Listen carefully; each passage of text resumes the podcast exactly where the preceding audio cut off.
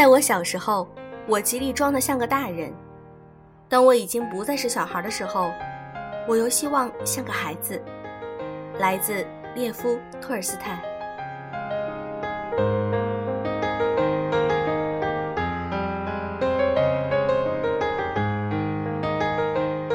用声音触碰心灵，各位好，欢迎大家来到优质女子必修课，我是小飞鱼。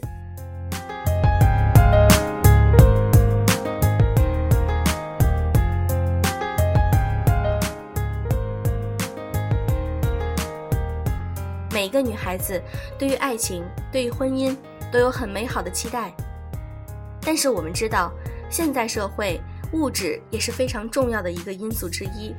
在择偶时，物质也可能成为了考量因素之一。那么，小飞鱼想问你：如果给你两个选择，你会怎样选呢？第一，嫁个有钱人；第二，自己成为有钱人。今天我想和大家分享一篇来自于苏菲的文章《择偶博弈》。这篇文章出自于他的新书《会幸福这件事儿不是鸡汤，是信仰》。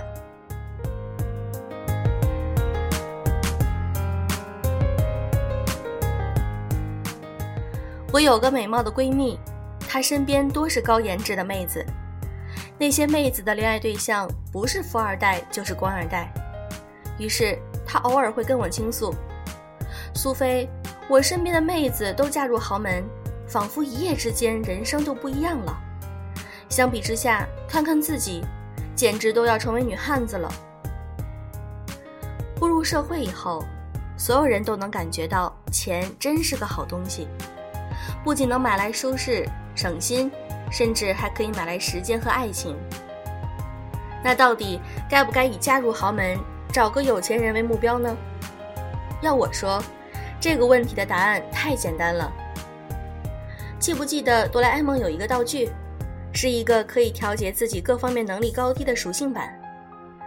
可惜属性板的总和是不变的，所以把耶比相貌变帅，头脑就会变笨；把打架能力提到最高，长相就会变得奇丑。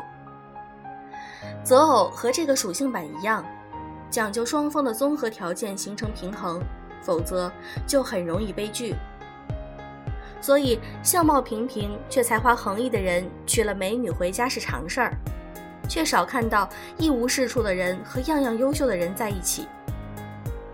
同样的，我们以自己现有的有限条件去择偶的时候，如果要把经济能力这一项的要求提高，对方的其他属性就必然需要降低。才能满足综合指数平衡的要求。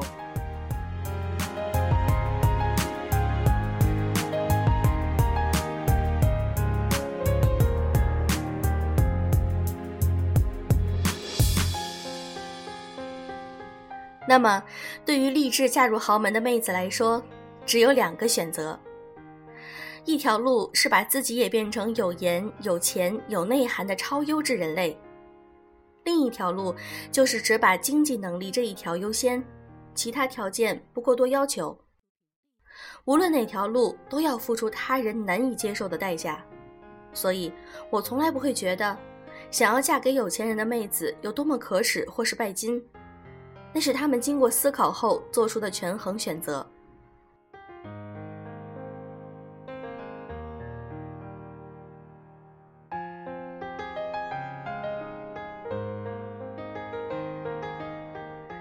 也是为什么我觉得女性值得为自己的事业拼搏的原因，因为当自己可以挣得足够的金钱时，就意味着我们不需要对另一半的经济能力有过多的要求，同时也就有更多的自由选择更帅气、更智慧、性格更适合自己的人交往。对我来说，另一半与其说是长期饭票或者人生保障，不如说。是并肩在人生之海上泛舟的伙伴，各个方向都棋逢对手，这样才有意思。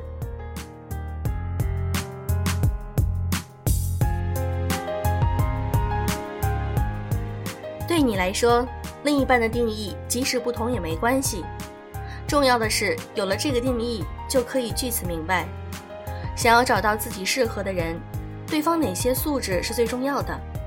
是优先选择外貌出众的人，让自己的孩子赢在起跑线上；选择情商较高的人，让两个人相处舒心随意；还是选择高智商的人，享受思维的碰撞？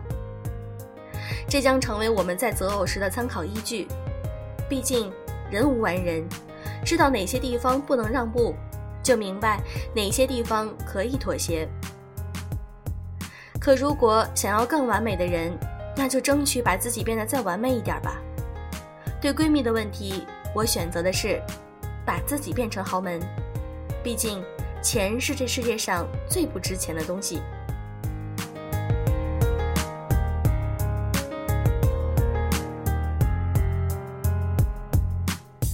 今天的这篇文章分享完了。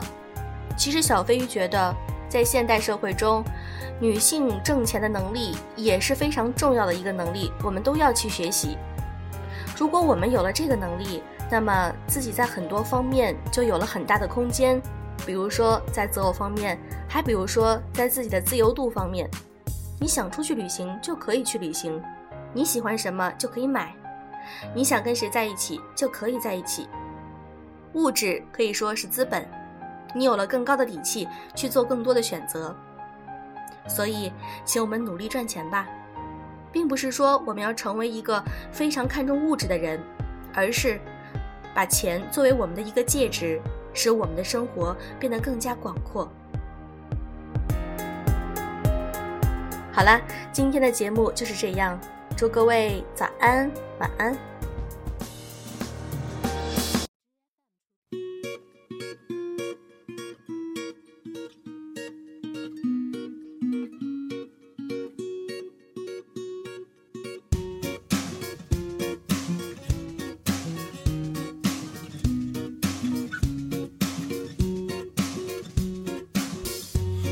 The oceans and the seas know the sound of your beautiful voice.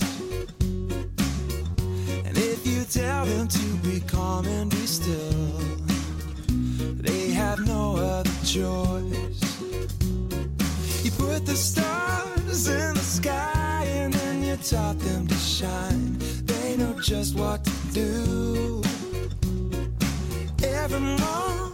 There's a symphony that's perfectly timed, thanks to beautiful.